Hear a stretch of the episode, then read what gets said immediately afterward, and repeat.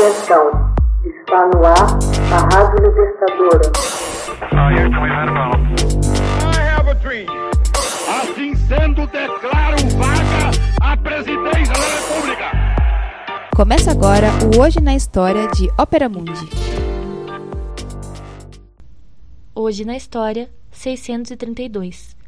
Morre Medina, o profeta Maomé.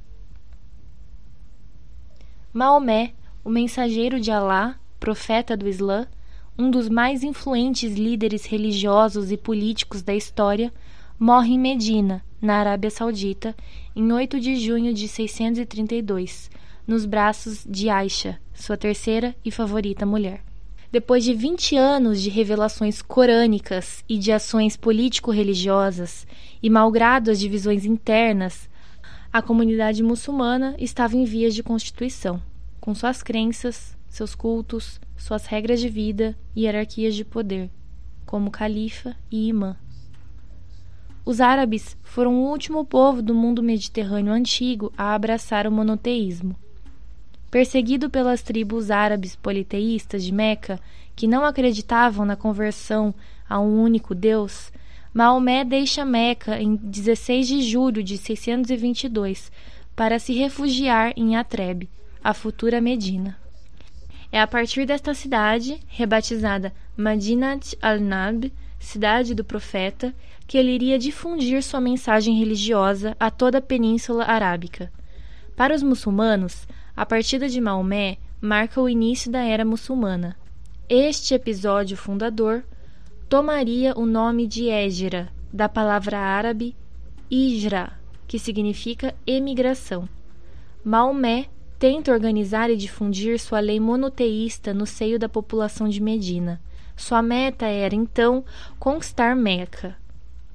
Para tanto, recorreu ao povo medinense. Sob a forma de pequenas expedições, Maomé começou a atacar caravanas de Meca, obtendo sua primeira grande vitória em Badr. Deveria, porém, esperar até 628 e o Tratado de Udaibiyah para ser oficialmente reconhecido.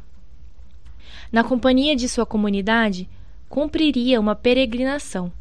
Graças às alianças que estabeleceu, sua popularidade cresce, o que lhe permite conquistar pacificamente as localidades em 630.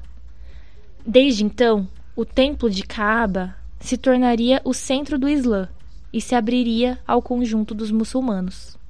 Rapidamente, a população que a ele há muito se opunha se convertiria e o Islã se espraiaria pouco a pouco em toda a Arábia. O Islã passaria a repousar sobre a lei do Corão e sobre a tradição da Sunna. Nascido em Meca e de origem modesta, Maomé casou-se com uma mulher rica aos 25 anos e viveu os 15 anos seguintes como um mercador comum. Em 610, numa caverna de Monte Ira, ao norte da cidade, teve uma visão em que ouviu Deus, falando por meio do anjo Gabriel, ordenando-o a se tornar profeta árabe de uma verdadeira religião. As revelações que fez pelo resto da vida foram reunidas no Corão e propiciaram a fundação da religião islâmica. Maomé se considerava o último dos profetas da tradição judaico-católica, adotando a teologia dessas religiões mais antigas enquanto introduzia novas doutrinas. No verão de 622, Maomé já havia conquistado em Meca um substancial número de convertidos, o que levou as autoridades, que tinham interesse pessoal em preservar a religião pagã, a planejar seu assassinato. Maomé fugiu para Medina, 620 quilômetros ao norte de Meca, onde assumiu posição de considerável poder político. Em Medina, criou um modelo de Estado teocrático e administrou um império que crescia rapidamente. Em 629, Maomé retornou a Meca como conquistador. Por ocasião de sua morte, ele era o real governante de todo o sul da Arábia, e seus missionários, ou legados, tinham presença efetiva nos impérios orientais, Pérsia e Etiópia. Durante o século subsequente, vastas conquistas continuaram sob o comando de sucessores e aliados de Maomé. O avanço dos maometanos não pôde ser contido até a Batalha de Tours, França, em 732. À época, o Império Muçulmano, entre os maiores que o mundo já havia visto, estendia-se da Índia através do Oriente Médio e norte da África e acima pela Península Ibérica. A expansão do Islã prosseguiu após o fim das conquistas árabes e muitas culturas na África e na Ásia adotaram voluntariamente a religião. Atualmente, o Islã é a segunda maior religião do mundo.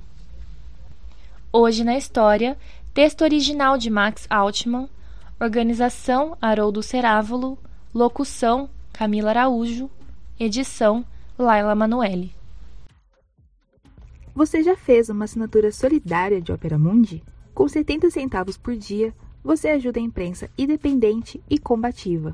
Acesse www.operamundi.com.br/apoio.